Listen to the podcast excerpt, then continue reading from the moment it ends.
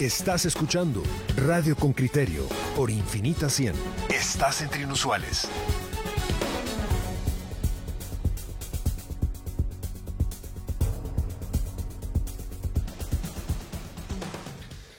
Bueno, como les comentábamos desde que iniciamos esta transmisión, vamos a abordar ahora eh, largamente el tema del, del, marco legal enviado por el Ejecutivo al Legislativo y cómo no no se ha discutido todavía cuando era una cosa que tenía que haber sucedido desde los cinco minutos siguientes a la recepción del mismo. Vamos primero a comenzar, o vamos a comenzar hablando con una persona eh, que ya estuvo al frente de la COVID, nos referimos al doctor Asturias, eh, para posteriormente continuar hablando con diputados del, del Parlamento y que nos den su impresión. Vamos, como le decía, eh, inicialmente a, tener esta conversación con Don Edwin Asturias, a quien saludamos desde ya. Buenos días. Buenos días, Pedro, eh, Claudia y Juan Luis, ¿cómo están? Doctor, gracias por acompañarnos. ¿Podrías explicarle a nuestra audiencia, por favor, por qué se necesita que los países aprueben una, una ley de compensación o un acuerdo de compensación para que ciertas farmacéuticas estén de acuerdo con que sus vacunas sean administradas en ese territorio? A ver, estos acuerdos de compensación provienen eh, de eh, ya varios años. Eh, había 24 países antes de la pandemia que tenían acuerdos de compensación por vacunas. Su origen está en el hecho de que las compañías saben de que ninguna vacuna es 100% segura. siempre existe la posibilidad de un efecto adverso raro y serio que pueda causar problemas y por tanto eh, algunos países ya se habían movido mucho antes a esta compensación sin falta, le llamamos, o sin culpa. Esto es, eh, fue modelado muy similar eh, a lo que se hace con los seguros de autos o de vehículos, donde usted, si usted choca, por ejemplo, no, no, nos tardamos tiempo en tratar de dirimir quién tuvo la culpa, pero el seguro le va a pagar el choque no importa lo que ocurra. de esta misma manera, eh, estos acuerdos sin culpa, de compensación sin culpa eh, tienen el objeto de, subsanar a personas que eh, un comité determine que hay una probabilidad de que la vacuna haya podido causar un efecto adverso. Y dado que estas vacunas fueron desarrolladas de una manera científica, pero al mismo tiempo aprobadas para uso de emergencia, eh, las, los productores dicen, bueno, eh, yo le voy a permitir usar esta vacuna a usted como país, pero yo necesito un acuerdo de compensación, porque si existe algún efecto adverso que hoy por hoy no conocemos, eh, usted como Estado tiene que tomar una corresponsabilidad en este proceso de, de compensar al individuo que pueda sufrir una lesión o un agravio serio por estas vacunas. Es decir, la legislación que se aprobó en enero debía ser seguida por esta segunda legislación, en donde el Estado se comprometía a crear un mecanismo para atender los errores, las fallas, em, en conjunto o se exime completamente a las farmacéuticas? Creo que esa es la pregunta clave que tienen los ciudadanos. No, no, no, se exime a, las compañías farmacéuticas del todo. Eh, de hecho, si existe algún tipo de, negligencia de parte de las compañías en, por ejemplo, que un lote de la vacuna eh, salga, eh, digamos, erróneamente producido y eso provoca efectos secundarios, las compañías aún tienen corresponsabilidad o responsabilidad en ese proceso pero ellas no se pueden hacer responsables, digamos, de la manera en que un Ministerio de Salud o algún médico o una enfermera administra la vacuna, ni por efectos secundarios que no están derimidos de los estudios clínicos que ya se hicieron, ¿verdad? Eh, es claro que estos acuerdos debieron ser eh, aprobados rápidamente después de la ley que aprobaba eh, la compra de vacunas. la COPRECOVID como el Ministerio de Salud Recuérdense que la ministra de Salud era presidenta de la COPRECOVID. Eh, fuimos muy claros a final de año que una de las eh, eh, cuestiones que se necesitaba para la distribución de vacunas era esa ley de compensación. De hecho, la primera borrador de un acuerdo lo desarrolla el ministerio a mediados de enero y no es sino hasta el momento en que la Procuraduría General de la Nación emite un dictamen en el cual dice, no, nosotros eh, no creemos que deba ser esto un acuerdo legislativo, solo les vamos a permitir hacer un acuerdo ministerial que se emite el primer acuerdo ministerial, si ustedes recuerdan, a principios de febrero, porque COVAX mismo como mecanismo exigía también estos acuerdos de, compensación sin falta o sin culpa. Eh, para que entrara aún la vacuna de AstraZeneca. Eh, eh, afortunadamente, la vacuna de AstraZeneca, el mecanismo COVAX, aceptó un acuerdo ministerial inicialmente que, que, dio los primeros mecanismos, pero otras productoras han sido mucho más estrictas y dicen un acuerdo ministerial se puede dirimir en cualquier momento. Eh, necesitamos una legislación eh, a nivel de Congreso de manera que sea una legislación sólida y de compromiso de Estado a nivel más alto. Eh, Edwin, dos preguntas. una muy sencilla, otra de reflexión. La primera es, esto es normal, es decir, lo que, está, lo que está ocurriendo es normal desde la perspectiva de, que si yo soy una compañía farmacéutica y fabrico una vacuna en año y medio, pongamos este tiempo, en y no puedo seguir constatando esto, es normal que yo diga, bueno, yo tengo un producto de calidad, pero, pero oiga, no, no ha pasado el tiempo suficiente y yo necesito esta corresponsabilidad, porque si no, es evidente que, me arruino. Esa es la primera. Y la segunda es, eh, teniendo en cuenta, aunque el, acuerdo el acuerdo ministerial se hizo y ahora o, se hizo un, un acuerdo eh, que ahora quiere ser modificado por otra legislación de mayor peso, eh, ¿es necesario ser tan lento sabiendo que, desde final de año que esto era un requisito? Bueno, eh, primero sí, esto es completamente normal. No hay país que no haya recibido, eh, digamos, vacunas de Pfizer o Moderna que no haya firmado estos acuerdos de, compensación a todo nivel. Y de hecho, inclusive el mecanismo COVAX tiene un mecanismo de compensación para países de menos recursos que Guatemala. pero, y y obviamente eh, los acuerdos de compensación se elaboraron de una manera que han sido eh, ya una legislación, si usted quiere, eh, bastante convencional. O sea, no hay nada en ese acuerdo legislativo que, que no haya firmado otros países. Y de manera que nosotros debemos sentirnos relativamente cómodos y los legisladores debieran sentirse cómodos en que aquí no se está haciendo nada que en otros países no, no se haya hecho. Y em, de hecho, Honduras firmó su legislación eh, y básicamente usó un machote que, que fue, eh, digamos, eh, ofrecido a nivel internacional y que la pasó a, la tercera semana de febrero. O sea, claramente esto es, como le diríamos, algo que no se necesita pensar mucho, es claro lo que significa y es un compromiso de Estado.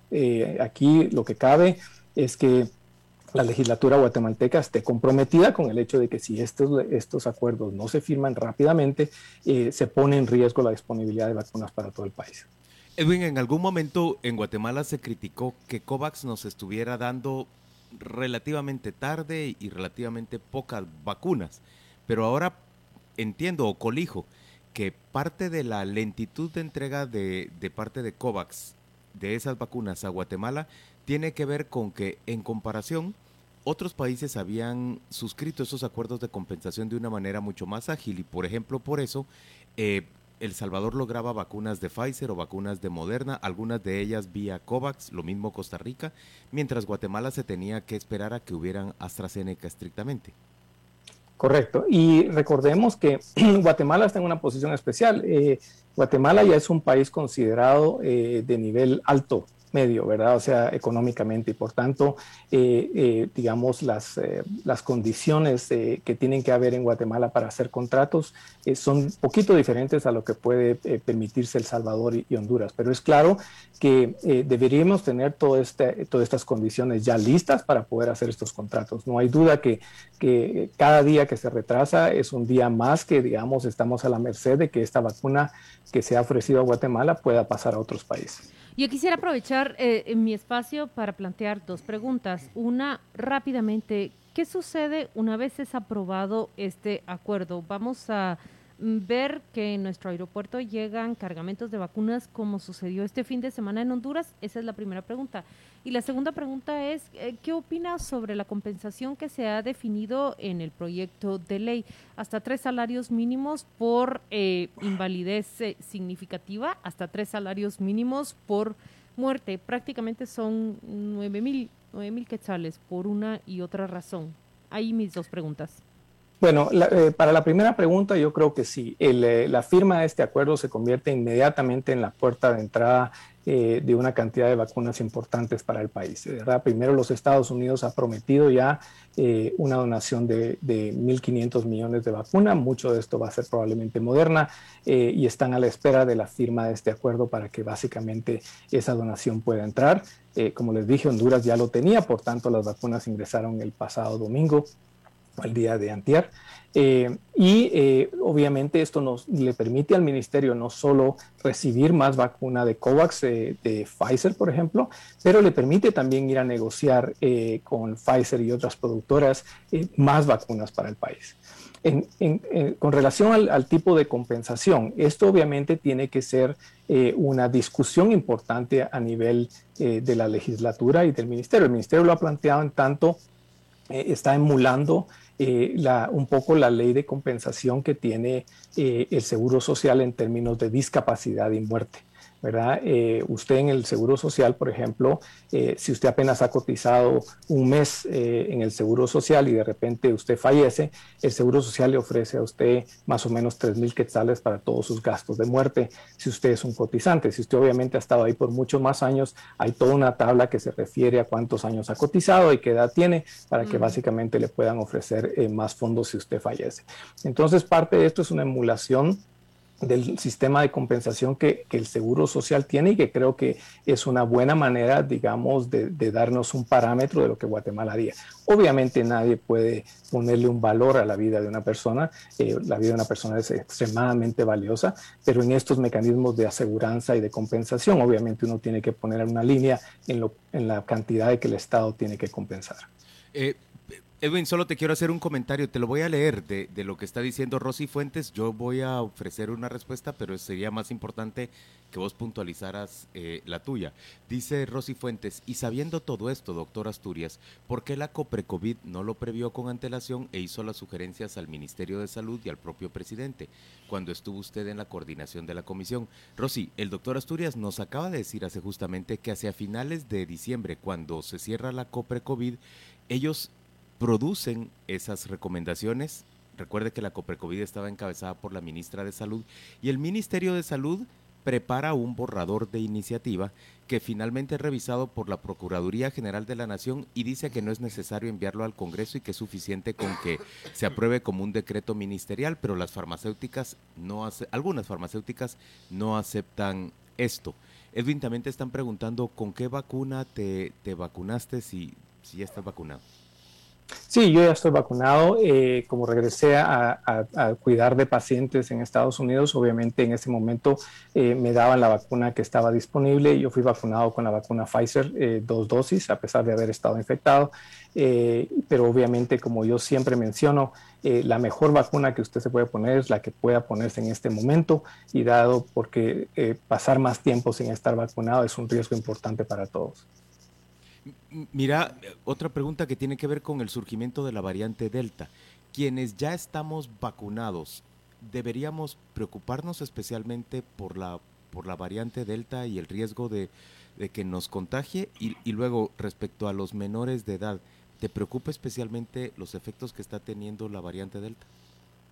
Bueno, eh, veamos, la variante Delta es una variante un poco más preocupante. Eh, primero sabemos que es altamente más infecciosa, o sea, les, les, voy a hacer una comparación.